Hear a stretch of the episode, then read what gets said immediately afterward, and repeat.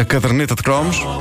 Uma oferta Montepio, proteção 5 em 5, Holmes Place, inspiramos as pessoas a viver bem e seguro de preço da Seguro Direto.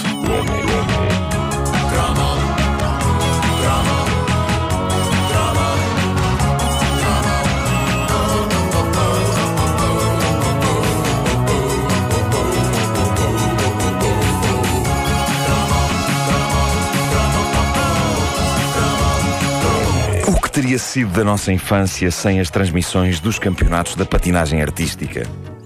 É provável que tivesse sido rigorosamente a mesma coisa, eh, agora que penso nisso. Mas eh, a verdade é que, como quase todas as coisas que aconteciam na televisão na década de 80, esta era mais uma que parava o país. O país estava sempre a parar com a televisão, era uma É coisa verdade, é incrível. verdade. Famílias inteiras em frente ao ecrã. Eh, e neste caso, as minhas avós em particular paravam. E eu por arrasto quando estava em casa delas e a RTP passava os campeonatos de patinagem artística. Não, Não era uma coisa da voz, eu também gostava. Olha, as minhas avós gostavam. Eh, eu, não se pode dizer que eu gostasse daquilo. Eu não quero ofender os praticantes desta eh, bonita modalidade, mas eu sentia que eh, não podia divulgar na escola a informação delicada de que via a patinagem artística, porque era uma, era uma modalidade tão feminina que eu sentia que se visse muitas destas transmissões, acabaria eventualmente por desenvolver um pipi.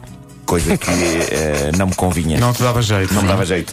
Mas a minha teoria é que a patinagem artística é daquelas coisas com um apelo compulsivo estranho qualquer e que toda a gente acaba por ficar a ver. Por várias ordens de razões. Há a sádica, que é o, é o desejo secreto que alguém se espalhe. Nós estamos sempre naquela de, olha, queres ver agora? Vai dar um bolho, olha agora, olha agora. Ah!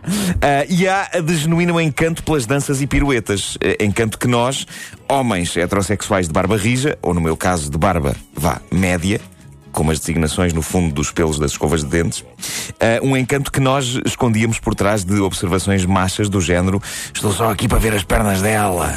E estávamos, porque se havia coisa bonita de se ver nas grandes e míticas senhoras da patinagem artística, como a alemã Katharina Witt ou a britânica Jane Torville, que fazia parelha com quem?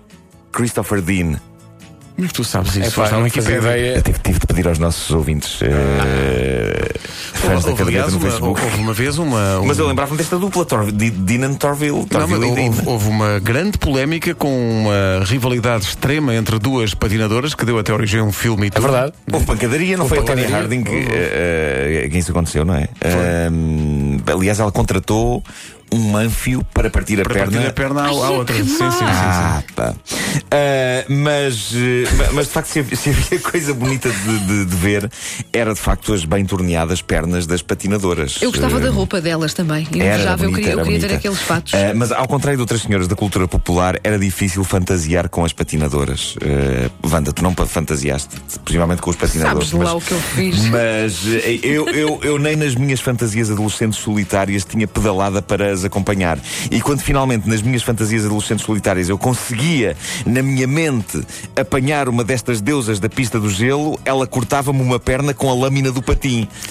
Claramente mulheres que não entravam para nenhuma das categorias que definimos aqui na caderneta de cromos. As patinadoras eram bonitas, usavam saias escandalosamente curtas, mas não eram nem para casar nem para coisa, porque tinham lâminas nos pés. E tudo o que me envolva a mim e a lâminas, sejam elas quais forem, não acaba bem. O que era fenomenal na patinagem artística é que aquilo era um desporto, aquilo era uma modalidade desportiva, como o futebol ou o hóquei ou a natação, aquilo, aquilo faz parte dos Jogos Olímpicos de Inverno. De inverno. Mas, mas é estranho porque é uma modalidade esportiva com música lamechas e casais simulando enlevo romântico. O próximo passo natural a seguir à patinagem artística era incluir nos Jogos Olímpicos, de inverno ou de verão, tanto faz, a modalidade de amor carnal. Porque a patinagem artística parece os preliminares de qualquer coisa, porque há ali música e cria-se um ambiente, e há jogo de sedução, e há danças, e há piruetas, e quando, estão, quando dão por isso, estão os dois todos nus naquilo a que o Ricardo Araújo Pereira chama muito bem de chavascal. Eu acho que o próximo passo seria claramente criar uma Federação Internacional de Chavascal e levar o chavascal para as Olimpíadas. Sendo que, tal como acontecia na patinagem artística, no fim de cada prova, lá estaria o júri exclamando algumas das palavras estrangeiras mais míticas da nossa infância. Coisas como funf como a noin ou funf como É, pá, pontuação técnica, pontuação artística. Acho que o máximo era 6 na patinagem artística. Não era 9.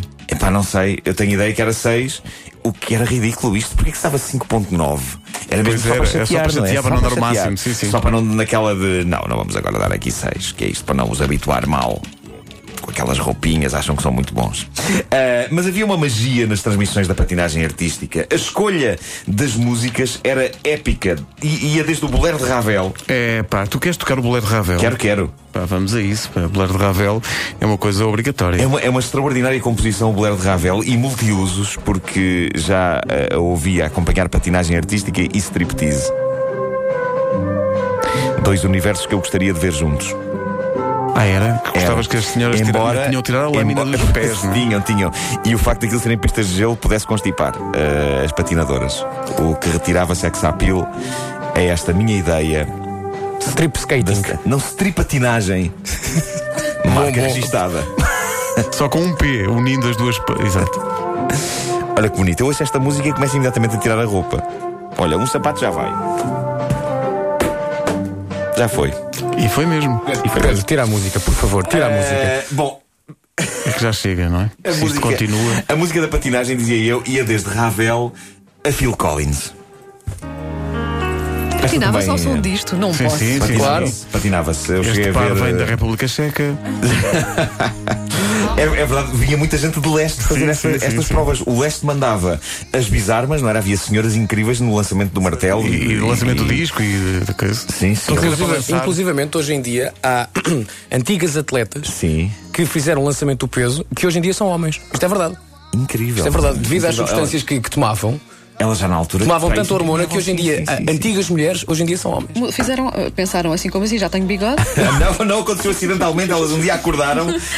Não, desenvolveram outra coisa? não é? Estamos já aqui a lançar o martelo. Ok, isso é que se passa comigo entre as minhas pernas. Bom, ah, mas Phil Collins fazia todo o É verdade, sentido. Teresa, e agora com alguns. Olha, olha. Olha, Teresa, Olha. é verdade, Teresa. Obrigado, Teresa, por esta. Não chamam-me Teresa. Não, é Teresa. Paulo e Teresa é uma dupla da patinagem artística É. também.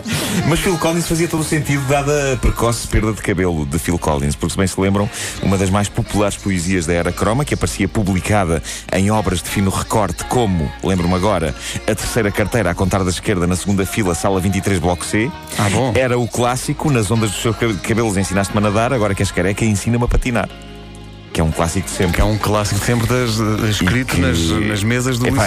Era, era. Quem terá sido o autor original disto? Não sei.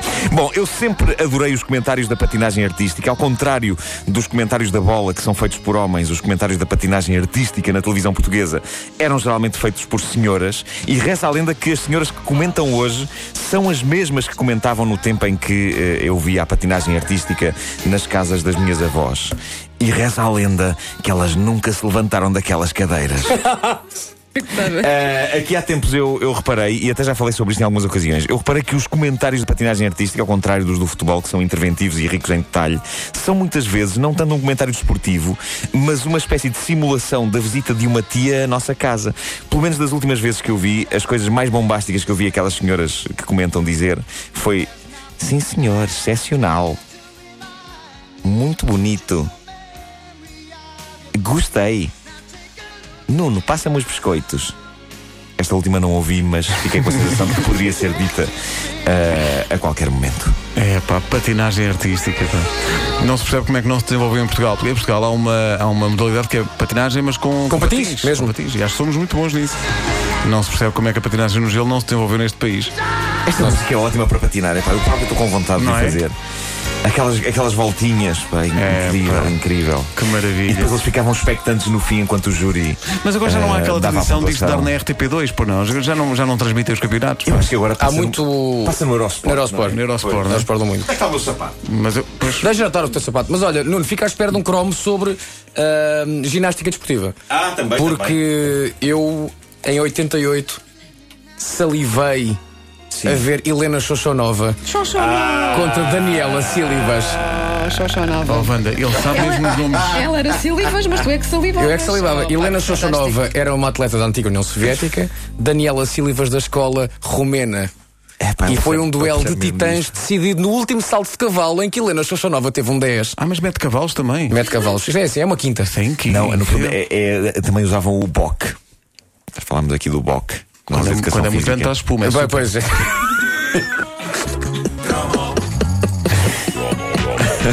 E não há uma, não há uma posição que é o Cristo eh, na- na- nessas coisas. Não, não é uma posição, é um- é um homem. Ah, É um ah, é um homem. É um Ah, quando homem. corre mal e a pessoa fica deitada assim. Epá, que dor nas costas. E, e quem comentava também a ginástica era sempre o mesmo senhor, Garcia Alvarez.